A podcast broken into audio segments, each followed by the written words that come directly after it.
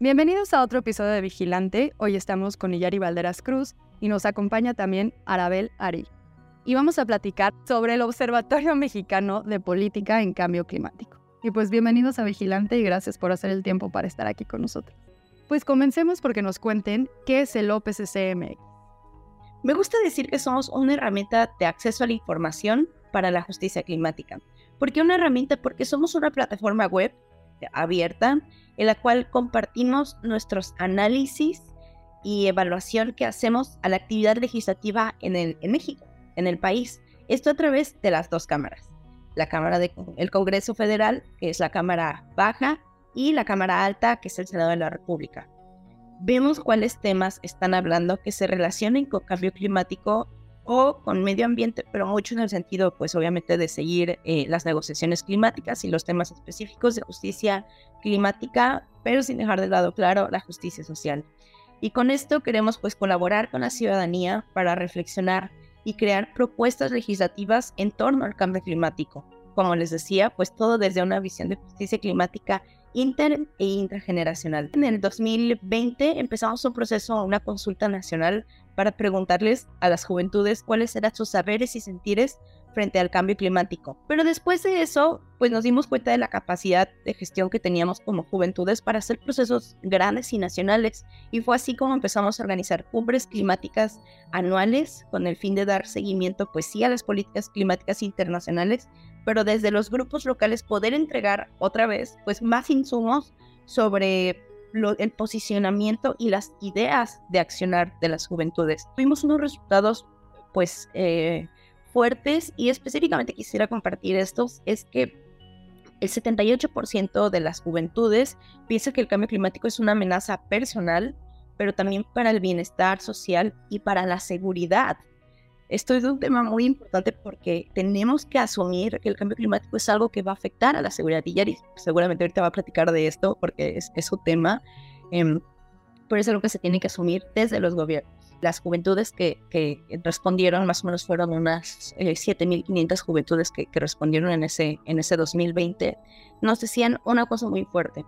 El 84% piensa que el principal actor ante la crisis climática pues debe ser el gobierno nuestra lucha podría ir más allá si ahora sí nos, poníamos a vigilar al gobierno, ¿no? Al decir, aquí están las soluciones, no faltan soluciones.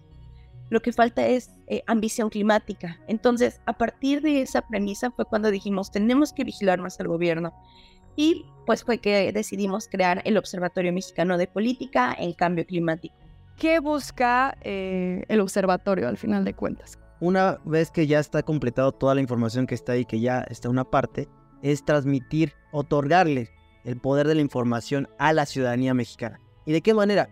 Ahí lo van a poder ver que van a ver cómo es un monitoreo al Poder Legislativo Federal, pero es justamente esta información clave en que esta ciudadanía, en general la mexicana, pueda decidir en políticas públicas en el Poder Legislativo Federal. ¿Para qué? Para que no sea solamente el voto. No, no, la democracia no es solo el voto, es mucho más allá. Es tratar de que la ciudadanía tenga voz y tenga participación en cómo va a ser la vida pública del país, las políticas públicas, las leyes, etc. Y además la parte en que esta transmisión de conocimiento hacia este del observatorio hacia la ciudadanía no es solamente temas de cambio climático como tal, sino que lo que también busca el observatorio es una manera sistémica. ¿Y a qué me refiero con sistémico? Es que el cambio climático implica todos los temas. Es social, es economía, es seguridad pública, crimen organizado, etc. Entonces, eh, lo que busca también este observatorio es transversalizar todos los temas para que, para que más personas estén al tanto del tema de cambio climático desde su trinchera, porque también nosotros respetamos perfectamente que hay, pues, este, que algunos se van más por el tema social, algunos por el tema de seguridad, economía, etc. Pero todos esos temas están ligados al tema de cambio climático, que al final lo que busca hacer es una plataforma, que ya ya es una plataforma de acceso abierto, para que ciudad pueda observar qué está haciendo el Poder Legislativo Federal en este caso, y que si no está haciendo bien su trabajo, pues nosotros, en este caso la ciudadanía, poder incidir, no solamente como nosotros de Reacciona, que es la organización que lo está creando, sino también la ciudadanía en general, que se vaya haciendo más y más grande este tipo de participación y que al final pueda ser como eh, la democracia, esta, e, esta, esta palabra tan popular, democracia participativa, que queremos que vaya a ese nivel, pero que también la ciudadanía esté informada y de que en un futuro pues también pueda tomar su voto a partir de esa información que va a ser clave. Y esta cuestión del cambio climático creo que uno de los retos más grandes que tiene es que la vemos muy lejana. Hasta que no suceden cosas tangibles, creemos que no nos toca, pero como bien dices, no se trata solo de, ay, el cambio climático, es empezar a conectarlo con puntos clave que al final de cuentas está en todos los ámbitos de nuestra vida. Entonces creo que buscar esas perspectivas que a veces no nos resuena o, o nos aleja más bien la manera en que lo presentan, cuando lo empiezas a ver a través de, como dices, si es una parte social la que te hace más sentido, una parte de salud la que te hace más sentido, empiezas a entender estas problemáticas pues de otra manera, ¿no? Y se vuelven más cercanas y ahí es cuando entendemos la importancia. Pero cuéntame cómo es que funciona el observatorio. Bueno, el observatorio es una plataforma de acceso abierto en la cual ustedes pueden consultarlo, es opsc.mx, eh, de tal manera que ahí se le puede meter y van, les van a aparecer tres columnas. La primera es las reformas legislativas, que es justamente lo que está haciendo el Poder Legislativo Federal en cuestión de cambio climático, temas sociales, etc. También tenemos de las COPs. ¿Qué son las COPs? Las conferencias de las partes que se realizan cada año para ver los tratados internacionales, etcétera, etcétera. Y por último, el tema de justicia social y climática. ¿Qué es este apartado que es muy importante? Es cómo justamente el tema de cambio climático se interrelaciona entre otros temas, etcétera, para que también la ciudadanía lo pueda observar. Y algo también es de que hay un glosario ahí que van a poder observar qué es cambio climático, qué es adaptación, qué es mitigación. Porque sabemos, este proyecto no, no va dirigido a las mismas personas siempre, que sí, pero tampoco queremos crear una cámara de eco que siempre va a estar dirigido para las mismas. Claro que no. Entonces ahí van a poder observar, entonces se meten a, la página de la reforma, a la, sección de reformas legislativas y ahí van a poder ver eh, cinco reformas, que son la desaparición del fondo climático, de, el tema de reforma energética, etc. Y ahí se meten y van a poder ver eh, qué senador, qué diputada, diputado, dependiendo hasta dónde llegó la ley, porque hay algunas reformas, algunas leyes que solo llegaron a la Cámara y ahí se taparon totalmente. Y ahí van a observar qué votación hubo en temas de Morena, PRI, PAN, PRD, todos los partidos políticos. Eso es, lo, clave. Aquí no nos vamos con un partido y que con otro, no, son todos los partidos políticos, ese es un monitoreo a todas las bancadas. Y ahí van a poder observar, eh, eh, por ejemplo, el tema de la desaparición del fondo, se fue a comisiones de cambio climático. Entonces ahí van a poder observar qué comisión eh, votó por qué, etcétera, etcétera. Y ya en el pleno de la Cámara o en el pleno del Senado, qué diputado, qué senador votó por cuál, o si votaron por coalición, o si votaron individualmente, etcétera. Y también algo muy importante es que no solamente es el voto como tal, también van a poder ver el tema del perfil del diputado o la diputada o el senador para que puedan saber quién es, quién está representando, porque luego es un problemota ahí de que pues, ni sabemos, ni sabemos el nombre de qué partido, ni de qué estado, etcétera. Entonces, para que haya esa información. Y algo muy importante es de que también va a haber una ventana que ahí lo estamos metiendo poco a poco, en la ventana de este, las redes sociales de la diputada o del diputado o senador o senador. ¿Para qué? Para que también haya este monitoreo. ¿Qué está, ¿Qué está haciendo mi diputada? ¿Qué está haciendo mi representante en la vida pública? Que va a un montón de eventos, que a veces no tiene tiempo, etcétera. Pero el por qué, ¿qué está haciendo ahí? Y también para contactarle. Creo que también es una buena forma este tema de redes sociales para que cada vez más personas se involucren más lo que está haciendo el, representante, pero también diciéndoles que esto, lo que les parece mal, lo que les parece bien, no tanto, etcétera, etcétera. Y bueno, lo platicábamos antes de la entrevista, que no todo quede en las manos de ellos, ¿no? De, yo ya voté, yo ya hice lo mío y ahí está. No, todavía tenemos muchas cosas por hacer, hay mucha responsabilidad y pues qué bien también que están tomando estas herramientas y estas pequeñas ventanas para acercar a la gente. Y yo creo que ese es un gran elemento que va a cambiar el juego para darnos más poder, que también es algo que hace mucha falta y necesitamos. ¿Cuáles son los mecanismos de participación ciudadana que promueven para involucrar a la sociedad civil en la toma de decisiones en cuanto a cuestiones climáticas en nuestras políticas? Yo pensaría que somos como una especie de Contraloría Social porque vigilamos y observamos pues la ejecución de, de, las leyes, de la implementación, de la armonización, con cómo se va esto pues desglosando y al mismo tiempo cómo eso abona en la lucha contra el cambio climático para la mitigación y la adaptación y el poder visualizarlo desde la justicia climática y la justicia social, pero en las siguientes etapas del observatorio vamos a poder crear iniciativas sociales, iniciativas populares para decir, pues bueno, como ciudadanía eh, proponemos a partir de todo este conglomerado de juventudes y voces y personas que han participado dentro de los procesos del observatorio, pues queremos eh, ofrecerles a, ustedes, ¿no? Gobierno.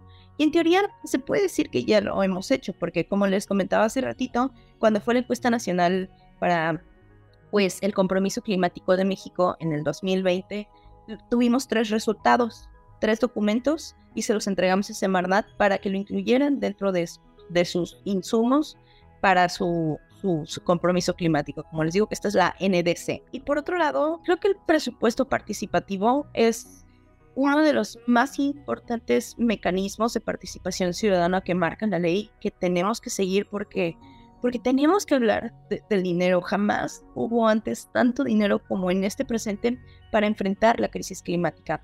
El problema es que se va en otras cosas.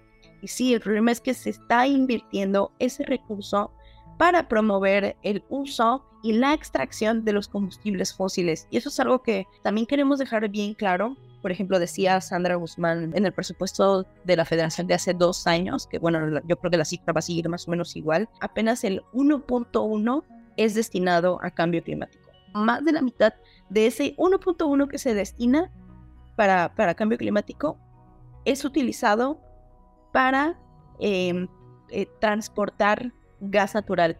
Ahorita pues se piensa mucho que el gas natural es, un, es una energía limpia, ¿no? Es otro combustible más y es eh, mucho de lo que se está usando el dinero. Entonces no podemos permitir que el dinero se siga usando de esa manera porque en el futuro nos va a costar mucho más caro a los bolsillos del gobierno, de la ciudadanía, poder sobrellevar los efectos del cambio climático.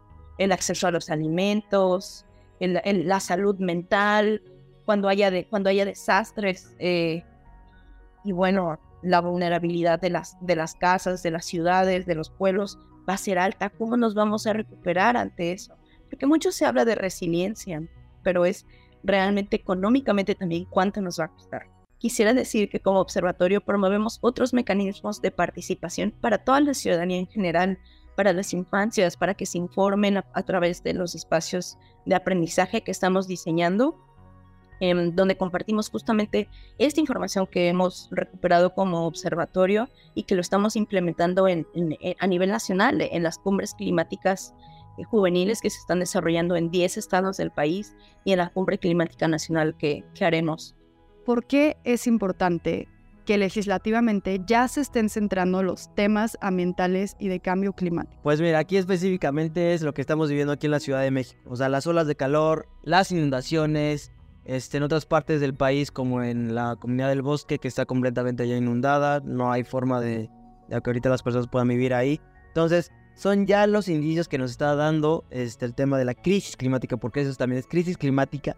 emergencia climática, de que ya estamos enfrente de ella. No, ni siquiera justo lo que estábamos diciendo al, principio, que el, que se ve lejano, decir, no, no, no se ve lejano, ya está aquí, ya está aquí. Las olas de calor, etc. Entonces, ¿por qué es importante?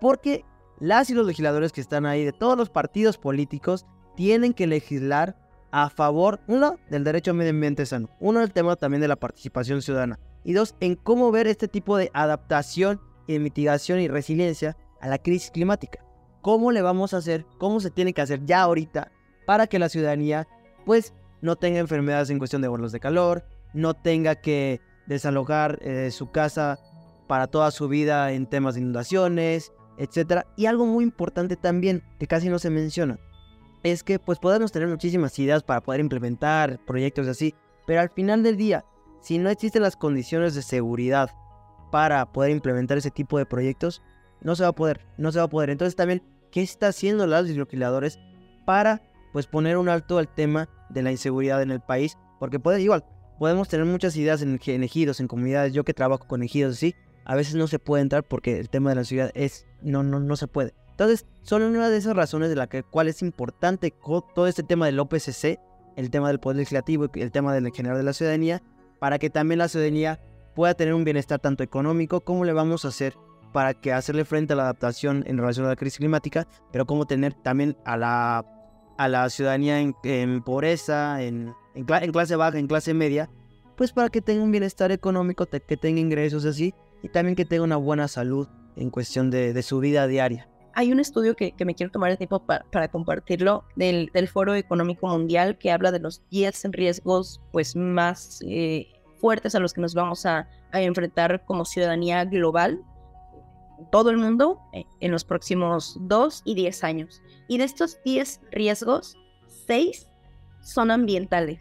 y que tienen que ver con la incapacidad para mitigar el cambio climático, la incapacidad también para adaptarnos al cambio climático, los desastres y los fenómenos meteorológicos extremos, porque sabemos que eso es algo que ya estamos viviendo y es de las cuestiones pues, más visibles ¿no? ante el cambio climático.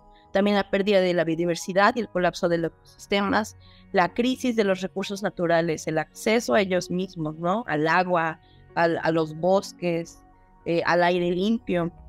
Y finalmente, el sexto es incidente de daños al, al medio ambiente, pues al, gran, a gran escala, ¿no? Y todo esto tiene un área de oportunidad dentro de lo legislativo. Por eso, por eso tendríamos que hablar de, del cambio climático como una cuestión que amenaza a la seguridad pública. Y así, con ese nivel, como se protegen otras cosas, tendría que estarse protegiendo el medio ambiente ahorita. Eso es lo que mucho que queremos compartir. Me parece también relevante, ya que tienen esta parte de las COPs, que también tenemos, cubrimos la COP del año pasado, pero pues al final de cuentas, toda esta crisis climática y todas estas cuestiones ambientales no conocen de fronteras. Pues no se trata de que hay. Solo pasa en México, solo pasa en Estados Unidos, no son fenómenos globales y muchas veces lo que hacemos en un país repercute mucho más fuerte en otros países, que es lo que pasa, por ejemplo, con países del sur global más bien, que están, eh, pues, ahora sí que recibiendo todo el impacto de aquellos países más desarrollados que, pues, no se responsabilizan y los que más sufren son los más vulnerables, ¿no? ¿A qué voy con todo esto? Creo que también es muy interesante poder ver qué rol está jugando México en esta lucha global, porque lo estamos viviendo como planeta. Entonces, pues, ¿dónde estamos parados no solo nacionalmente, sino las acciones nacionales, qué repercusiones tienen a nivel internacional? Que aquí pues hay muchos temas del tipo de energías que estamos eligiendo y demás, ¿no? Pero bueno, sí me parece muy importante entender esta parte de por qué tenemos que estar viendo dónde está parado México en el mundo con respecto a estos temas y pues me parece muy interesante que lo estén también eh, abordando. Y pues creo que uno de los retos más grandes que también lo platicábamos, y tú ahorita ya lo mencionaste con lo del glosario, es acercar a la gente a esta iniciativa. Entonces, eh, me gustaría que nos contaras qué están haciendo. También mencionaste la parte de los diseñadores, pero pues ahora sí que dedicamos toda la pregunta a ah, todos los esfuerzos que están haciendo, porque como bien decías, pues muchos de los que estamos involucrados en este tema sabemos, ¿no? Y decimos, es que el cambio climático está sucediendo pero falta esa parte de acercarnos tanto a la política como al cambio climático, como a la crisis ambiental, porque ya no lo podemos dejar de lado. Entonces, ¿cómo están haciendo para que todo el trabajo que llevan a cabo le haga sentido a la gente y pues puedan tener esa respuesta también que están buscando?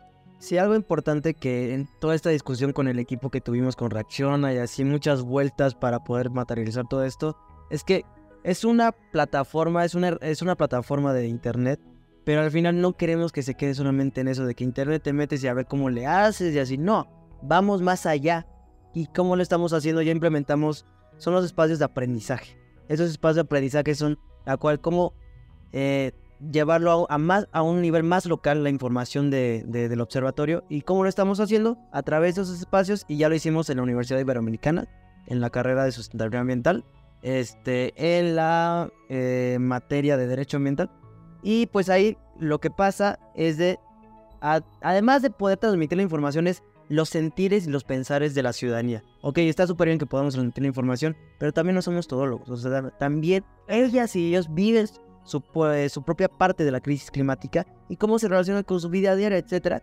Y además, pues sabemos que no es la única idea del observatorio, hay un montón de ideas que no necesariamente es como un monitoreo, sino que hay implementación, etc. Entonces también es necesario que se abran todas estas puertas en la cual no es como que, ah, yo tengo la idea así, lo cego, así, no, no, no, no queremos nada de eso. Lo que queremos es, una, pues la conexión a través de estos espacios de aprendizaje, que como lo estamos diseñando es un lenguaje común. Es de que aquí, este... Tecnicismo. Tecnicismo, no, nada, nada que ver, no, no, es un lenguaje común a la ciudadanía que entienda y que no lo entienda, eso, eso es lo importante. Entonces, lo desarrollamos de tal manera que es como un diseño, pues, como una clase más o menos interactiva, en la que es de que, ok, te muestro lo que es el observatorio, eh, las partes del observatorio, lo que le dije, lo de las reformas legislativas, etcétera, pero también cómo esta información se plasma ya a un nivel de proyecto. ¿Y, ¿Y cómo lo estamos haciendo? Y me pueden decir como, ah, pues qué proyectos estás implementando tú con tu equipo. No, a ver, eh, algo importante de Reacciona es que Reacciona se complementa también de otras organizaciones. Arabel y Alicia, que también forman parte del proyecto, eh, ellas están en otras organizaciones en Colima que ya implementaron proyectos. Yo eh, estoy en otras organizaciones que implementamos proyectos en Chiapas, en Yucatán, en Campeche, en Morelos, en Ciudad de México, en Oaxaca, pero es ya un proyecto de implementación para el bienestar, para el bienestar de la ciudadanía en relación al cambio climático. Entonces, les mostramos que con toda esa información podemos implementar ese tipo de proyectos para que la ciudadanía lo pueda, lo pueda observar, lo pueda ver, lo pueda disfrutar. Y también les mostramos otro tipo de, de, acciones en la cual es de que, ok, si no son proyectos, también son cabildeos, son este, acciones ya como el diálogo con las y los diputados en mesas ahí en, o, en el, o en el Senado, para que vean cómo esa información puede ser importante para que a una discusión con una, un servidor público, pues con esa información le puedes meter como ah, pues no estoy de acuerdo con esto, con tu punto joven, ah, no, pues yo estoy, usted está equivocado por esta, por esta información del observatorio tal y tal y tal y tal y tal y tal y tal. Y o, incluso con el gobierno federal, con la Semarnat o con la CENER, etcétera, que también es su política totalmente disvariada lo que está pasando en el mundo. Pues bueno, yo tengo, como dicen, yo tengo otros datos, pero al final de cuentas es de que con toda esa información del observatorio, pues puede ser este, muy importante para el tema de las discusiones, el tema del debate, porque también lo que queremos hacer es que haya debate en México sobre la crisis climática. Que ya sabemos que hay muchas soluciones y realmente ya están comprobadas. Pero también a las personas que no sepan mucho, pues también que se metan a eso. Y algo muy importante de eso es de que pues nos pueden decir como, ah, pues hay mucha información, pero son ustedes chavos, chavos, o sea, ustedes que van a saber. A ver, puede ser que sí, nos queda mucho que aprender, pero algo importante también es que toda esa información va a estar validada por un consejo asesor. Un consejo asesor que ya lleva más de 40 años en este tema, más de 30, 20 años en este tema, que ya les dado muchísimo en temas de políticas públicas, temas de océanos, temas de aire, temas de seguridad. Todos los temas que nos podamos imaginar que involucra el tema de cambio climático van a estar ahí y van a estar validados por el consejo asesor que va a estar diciendo, que este análisis puede sonar bien, pero tienen que meter esto, le pueden sacar esto, etcétera, para que puedan concordar y también la ciudadanía pueda decir, ah, ok, pues no solamente son chavos a decir que se les ocurre así de la nada, sino que está validado nuestro público objetivo realmente desde nuestra creación ha sido las juventudes y las infancias.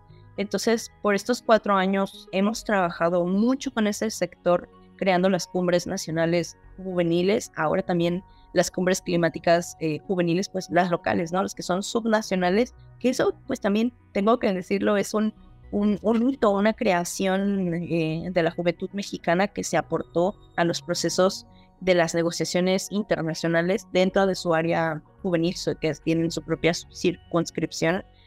Y, y bueno, es, ese, es, ese es como el espacio más importante que yo pudiese decir, que es donde lo hemos compartido, porque levantamos la convocatoria nacional y aparte las, las subnacionales, ¿no? En colaboración, pues claro, guiando a todas las organizaciones locales. Entonces, las juventudes se los estamos acercando a través de estos talleres, de estas, de estas cumbres, donde bajamos toda esta información, se las ponemos visibles, hasta con memes les ponemos para que también sea más fácil, porque sabemos también lo complicado y lo técnico, ¿no? Es, es, es sí, es un lenguaje muy técnico y eso es lo, lo que también crea una, una barrera abismal entre la acción climática de los gobiernos y, y lo que la ciudadanía realmente mm, exige, ¿no? Pero la tarea principal es eh, traducir esto y compartirlo de una manera simple, para que así, mm, pues la ciudadanía en general, pero más que nada las juventudes que ya están interesadas, pues puedan fortalecer su trabajo, fortalecer su activismo, unirse y a partir de ahí, pues en generar esas propuestas, ¿no? A partir del observatorio, del trabajo de reacciona y de las cumbres nacionales. Y también considero que hay muchísima información allá afuera y muchas veces se quedan en un cajón o la retienen o... Exacto. Entonces... O que tienes que pagar. Sí, exacto. Entonces ahorita creo que sí estamos en un punto crítico en el que tenemos que empezar a usar todo lo que ya se tiene para que pues tenga efectos, ¿no? Y no se quede simplemente en información. Hay muchas razones por las cuales como que no permea y pues que tengan como esta vinculación y esta complicidad entre actores y que tengan también esa apertura de decir, eso, no somos la respuesta final, sino que entre todos nos construimos, me parece increíble. Y ahora cuéntenos un poco cuáles han sido los logros más relevantes que han tenido y cuáles han sido los retos más grandes que han enfrentado hasta ahora. Sobre nuestros logros que hemos, eh, pues adquirido, logrado desde el Observatorio Mexicano de Política Climática, creo que mucha gente ha confiado en nuestro trabajo por lo que hemos venido pues haciendo en los últimos años en Reacciona y eso hace que depositen confianza en recursos, plataformas, espacios de divulgación para poder compartir. Entonces, en muy poco tiempo del proyecto hemos llegado a espacios nacionales a, poder comunicar lo que hemos hecho. Y dos espacios que también quisiera pues mucho compartir es que eh, hicimos una gran exposición en la Ciudad de México el pasado 12 de julio. Primero fue con la ciudadanía en general, convocamos a muchas organizaciones de la sociedad civil, eh, pues, pues que, admiramos, con las que queremos trabajar en con quienes seguimos luchando desde hace mucho tiempo y, fue una respuesta pues muy linda, realmente fue como un abrazo, un momento pues también muy emocional porque se reconoce que como juventudes estamos luchando pues por nuestro futuro, ¿no? Por, por el qué va a pasar en ese 2050 cuando tengamos 50, eh, 60 años, ¿no?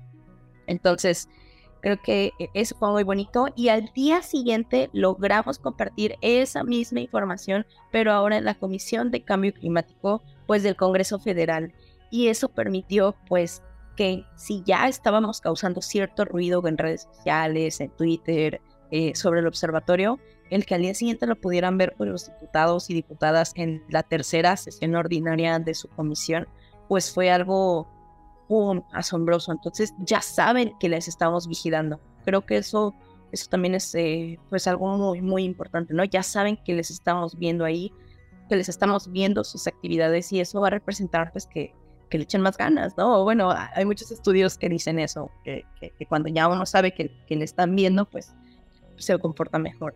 Y, y, y, si, y, si, no le están echando ganas, pues bueno, ya está terminando este periodo legislativo y en su momento pues vamos a compartir, ¿no? cómo es que estas personas pues han desempeñado su, su labor.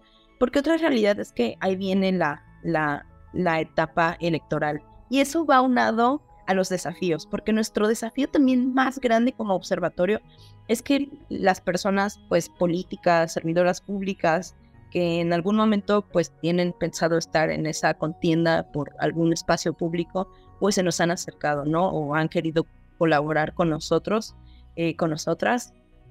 Pero la cuestión aquí es que pues somos totalmente apartidistas, no apoyamos a ningún partido, no estamos vinculados con pues con con, empresas, no. Entonces el, el, desafío es uno, pues uno, el recabar recursos para seguir haciendo lo que hacemos sin tener que caer como en, tener que hacer esos vínculos, ¿no? Porque es, o sea, e, e, es, complejo, ¿no? Como, como de repente entra campaña y todos quieren ser amigos de, todos. Justamente es el, el reconocer que como juventudes a veces creen que es fácil manipularnos o jugar con nosotros o, o en ofrecernos pues espacios eh, para visibilizarnos, pero otras veces pues es espacios que les puedan ganar puntos a, estos otros entes, ¿no? Entonces es el, el tener que reconocer eso y, poder tener pues posturas políticas pues también como más severas como juventudes eh, para decir no, o sea, no, no, yo no estoy con ningún partido y nuestra labor es totalmente social porque pues es lo que más se ve. Sí. Pues agradezco muchísimo gracias. de que se hayan reunido con nosotros, pues los dos. Y pues esperamos tenerlos de vuelta. Vamos a estar monitoreando su trabajo también para que no quede solo aquí. Entonces, pues vamos a estar muy de cerca con ustedes para darle continuidad a esto. Muchísimas gracias, te agradezco muchísimo por el espacio. Em, muchísimas gracias por, por el espacio que nos están otorgando pues en, aquí para poder compartir sobre lo que hace el observatorio. Me da mucho gusto que pues ahora sí que los estén buscando. Queremos seguir difundiendo esto y queremos invitar pues a la ciudadanía a que nos demos cuenta que el cambio climático literal es una de las peores amenazas a la, a la humanidad que va a repercutir en lo más profundo de, pues de todos los sectores, a lo más profundo de, de, cada persona. Y la, el tiempo es ahorita, el tiempo es ahorita de, de realmente actuar. Y, y, hay personas que tienen esa tarea, tienen esa competencia dentro del gobierno, tienen un recurso, entonces tenemos que hacer que eso sea una realidad. Por eso hay que participar y pues los invitamos también a mantenerse al tanto de las redes sociales de, de Reacciona y de nuestros espacios de aprendizaje para que ustedes también puedan acceder eh, a la información directamente en un taller, pues así como más, más, chill, ¿no? más tranquilo, o si no, pues ahí en la página web, que también estamos constantemente actualizando, podrán encontrar nuestros análisis, nuestras evaluaciones y, y bueno, dispuestos y dispuestas siempre a colaborar. No olvides suscribirte a nuestro canal de YouTube y encuéntranos en redes sociales como vigilante-bio.